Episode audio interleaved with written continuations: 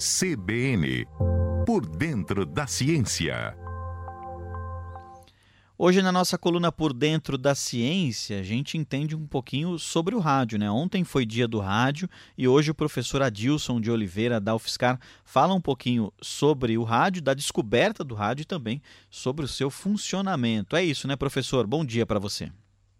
Bom dia, amigos da CBN.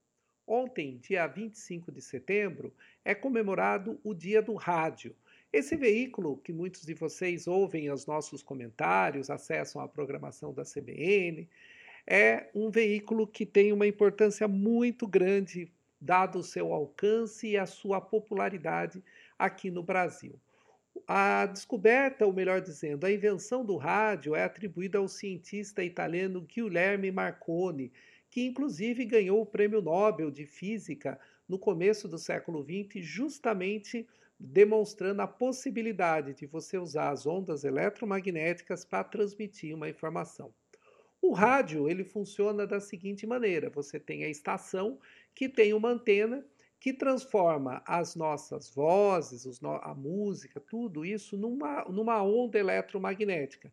E essa onda eletromagnética, então, ela é propagada através dessa antena e alcança distâncias muito grandes. Então, quando a gente sintoniza, por exemplo, aqui na CBN São Carlos, em 103,9 MHz, nós estamos então dizendo que a rádio está emitindo um campo eletromagnético nessa faixa de frequência. E essa frequência, a gente costuma chamar de é, frequência modulada, ou FM, faz com que dentro dessa onda a frequência leve então as informações que vocês estão ouvindo nesse momento. No Brasil, a primeira transmissão radiofônica aconteceu no dia 7 de setembro de 1922, quando, na ocasião do centenário da independência. Né?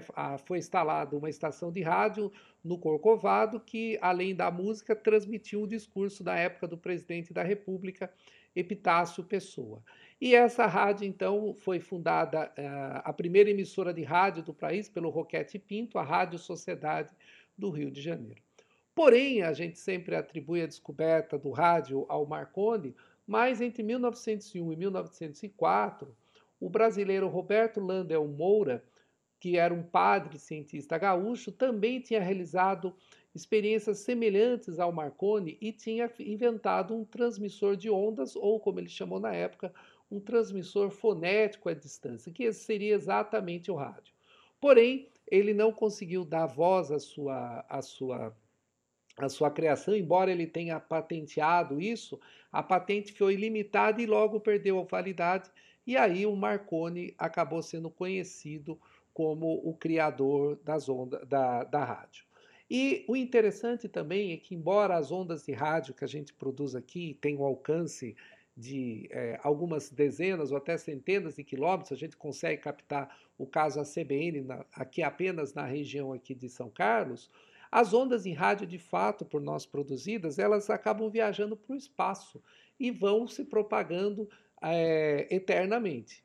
Por isso, se existisse alguma civilização tecnologicamente desenvolvida, próximos de nós, até uma distância de mais ou menos uns 100 anos-luz, a gente poderia captar as suas ondas de rádio produzidas, como nós produzimos aqui na Terra pois é, essas ondas elas se propagam pelo espaço, é claro que teria que ter um detector semelhante aos que nós temos hoje, os chamados radiotelescópios, que justamente operam na faixa de frequência das ondas de rádio, seria possível então, entre aspas, ouvir uma civilização extraterrestre. Ou essa civilização também poderia ouvir as nossas transmissões feitas aqui, pois elas se propagam por todo o espaço. Então, o rádio ele continua sempre presente no nosso dia a dia e a gente sempre espera que através das ondas do rádio possamos sempre falar um pouco sobre ciência, conversar aqui um pouco sobre esses conhecimentos que acabam transformando o mundo. Era isso que eu queria comentar com vocês e até uma próxima oportunidade. Que bacana, né? Para quem trabalha no rádio, ouvir um pouquinho sobre essas explicações é sempre muito legal Tá até aqui o Alan Pinheiro também sorridente com essas explicações do professor. Professor, muito obrigado. Até a semana que vem.